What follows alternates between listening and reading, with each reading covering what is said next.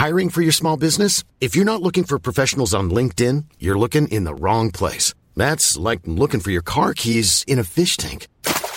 LinkedIn helps you hire professionals you can't find anywhere else, even those who aren't actively searching for a new job but might be open to the perfect role. In a given month, over 70% of LinkedIn users don't even visit other leading job sites. So start looking in the right place. With LinkedIn, you can hire professionals like a professional. Post your free job on linkedin.com slash people today. Tarde demais. Evangelho de Marcos. Comentário de Mari Persona. Um dia eu tentei pagar uma conta pela internet, no banco na internet, e no site do banco de, deu um aviso dizendo que eu já tinha paga, já, aquela conta já tinha sido paga. O sistema detectou que eu tentava introduzir um código de barras repetido, que já tinha sido introduzido.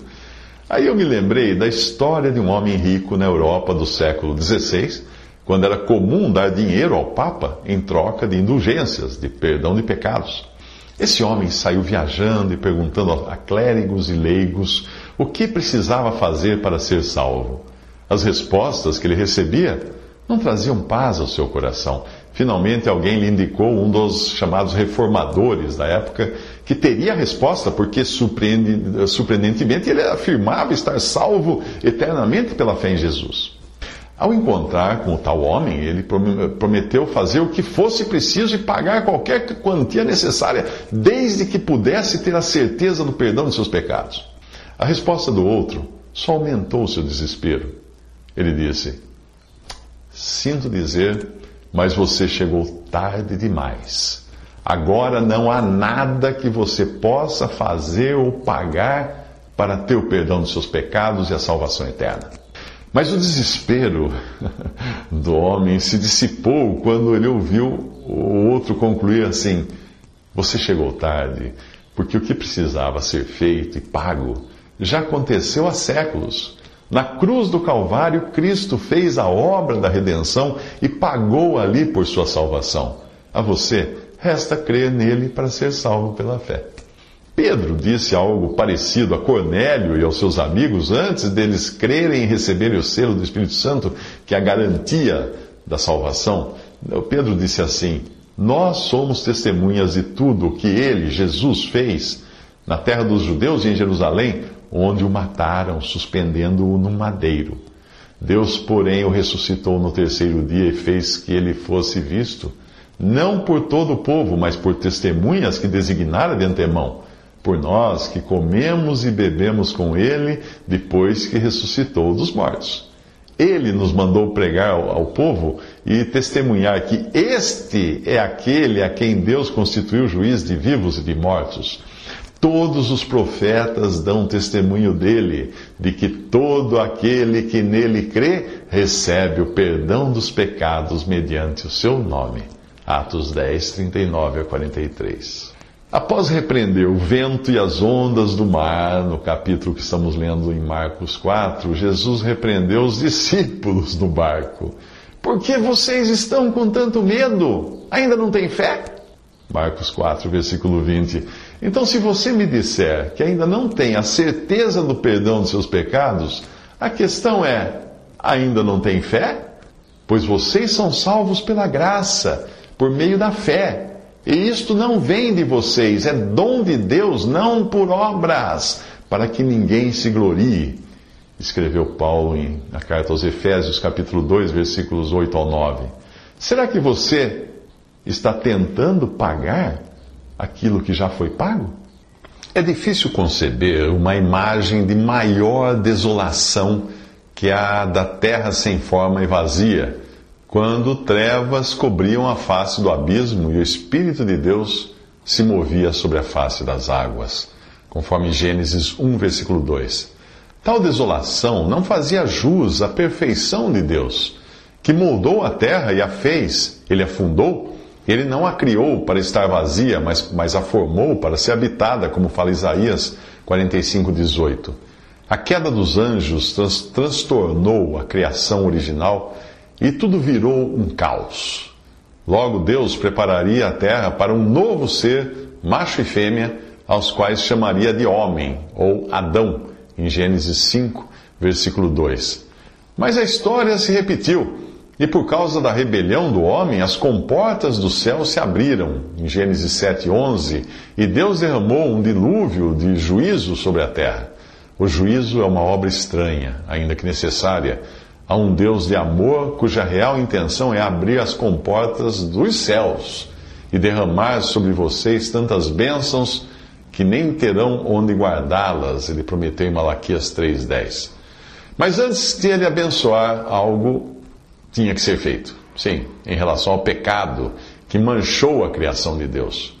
Séculos mais tarde, abriram-se os céus, mas aí foi para o profeta Ezequiel.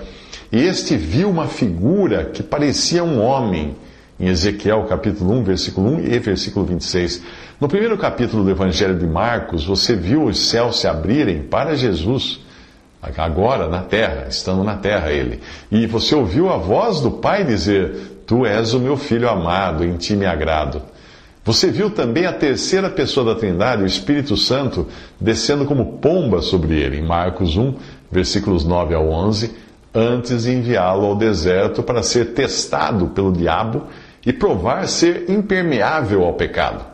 Poucos anos mais tarde, Estevão, prestes a ser martirizado, diria: Vejo o céu aberto e o filho do homem de pé à direita de Deus. Isso está em Atos 7,56. O capítulo 4 do Evangelho de Marcos termina com os discípulos de Jesus apavorados e perguntando uns aos outros: Quem é este que até o vento e o mar lhe obedecem? Marcos 4, versículo 41. Você sabe responder a essa pergunta, não sabe? Quem é este? Aquele que desceu é o mesmo que subiu acima de todos os céus a fim de encher todas as coisas em Efésios 4, 10, Paulo escreveria mais tarde: Entre um evento e outro, nós temos a cruz, quando das trevas de um, de um céu não aberto, mas um céu fechado para o Filho de Deus, caiu juízo. Se o primeiro homem, Adão, falhou, o último Adão não podia falhar. O primeiro homem era do pó da terra, o segundo homem do céu. Percebe aí que os que são da terra são semelhantes ao homem terreno e os que são do céu ao homem celestial? Assim como tivemos a imagem do homem terreno, teremos também a imagem do homem celestial, porque carne e sangue não podem herdar o reino de Deus, nem o que é perecível pode herdar o imperecível. Como escreve Paulo em 1 Coríntios 15, versículos 45 ao 50. Jesus e os discípulos atravessaram o mar e foram para a região dos Gerazenos, ou Gadarenos. Quando Jesus desembarcou, um homem com um espírito imundo veio dos sepulcros ao seu encontro. Esse homem vivia nos sepulcros e ninguém conseguia prendê-lo, nem mesmo com correntes, pois muitas vezes lhe haviam sido acorrentados os pés e as mãos, mas ele arrebentara as correntes e quebrara os ferros de seus pés. Ninguém era suficientemente forte para dominá-lo. Marcos 5, de 1 a 4. Sempre que Deus está para agir e trazer bênção, não espere que os poderes das trevas fiquem sossegados. Não. No capítulo anterior, o inimigo usou do vento e das ondas para impedir o barco de chegar ao seu destino. Alguns anos depois, Paulo escreveria aos cristãos em Corinto: Permanecerei em Éfeso, porque se abriu para mim uma porta ampla e promissora, e há muitos adversários. 1 Coríntios 16, de 8 ao 9. Esses adversários ele já havia mencionado no capítulo anterior da mesma carta. Todos os dias enfrento a morte, irmãos. Isso digo pelo orgulho que tenho de vocês em Cristo Jesus, nosso Senhor. Se foi por meras razões humanas que lutei com feras em Éfeso, que ganhei com isso? Se os mortos não ressuscitam, comamos e bebamos, porque amanhã morreremos. 1 Coríntios 15, 31 a 32.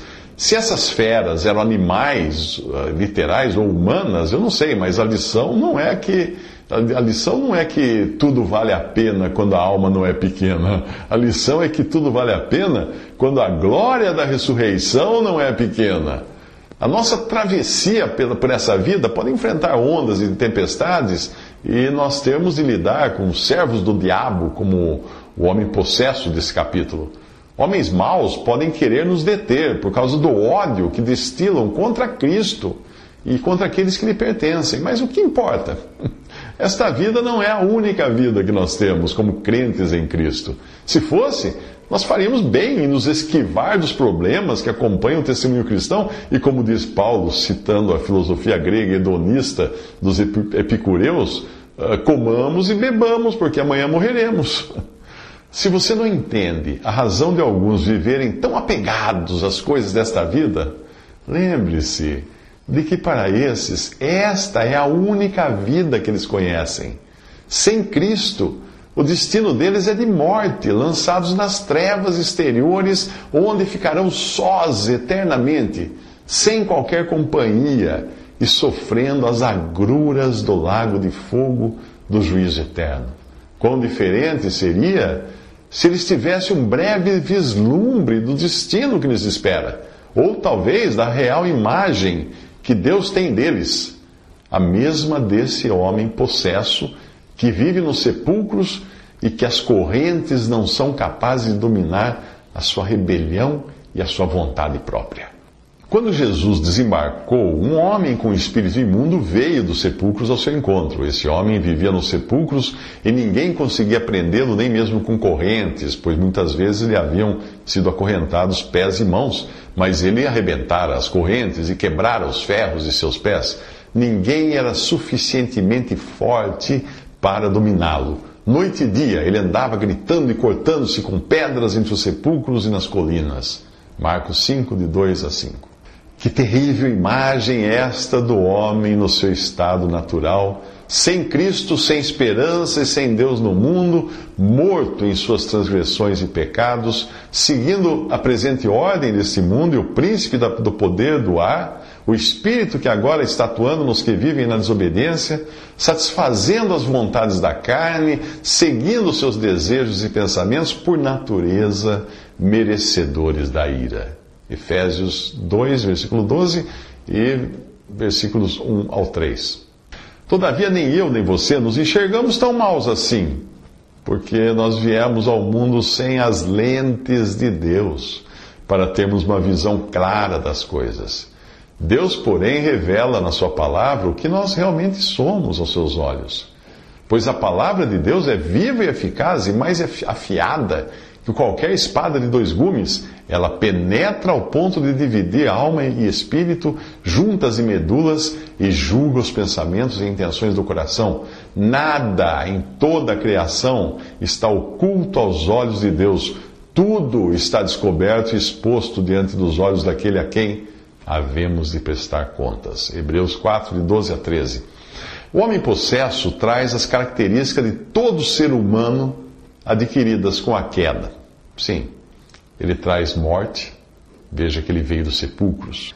Traz rebelião, ninguém conseguia prendê-lo. E traz falta de domínio próprio. Lhe haviam sido acorrentados pés e mãos, mas ele arrebentara as correntes e quebrara os ferros de seus pés. Ao escrever que ninguém era suficientemente forte para dominá-lo, obviamente Marcos se referia a seres humanos. Mas 2 Pedro 2,19 diz que aquele que é vencido fica escravo do vencedor. E foi esse o resultado de Eva ter sucumbido à mentira do diabo e Adão ter se aliado a ela. Adão não foi enganado, mas sim a mulher, que, tendo sido enganada, tornou-se transgressora, está em 1 Timóteo 2,14. Mas existe ainda outra característica do homem pecador e controlado pelo diabo: ele é religioso. Quando ele, o possesso, viu Jesus de longe, correu e prostrou-se diante dele. Marcos 5, versículo 6.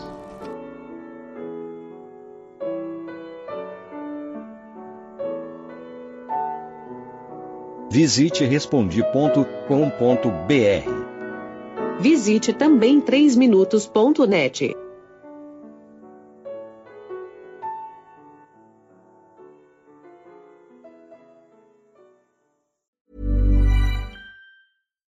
deserves the best, and there's no better place to shop for Mother's Day than Whole Foods Market. They're your destination for unbeatable savings, from premium gifts to show-stopping flowers and irresistible desserts. Start by saving 33% with Prime on all body care and candles. Then get a 15-stem bunch of tulips for just $9.99 each with Prime. Round out Mom's menu with festive rosé, irresistible berry chantilly cake, and more special treats. Come celebrate Mother's Day at Whole Foods Market.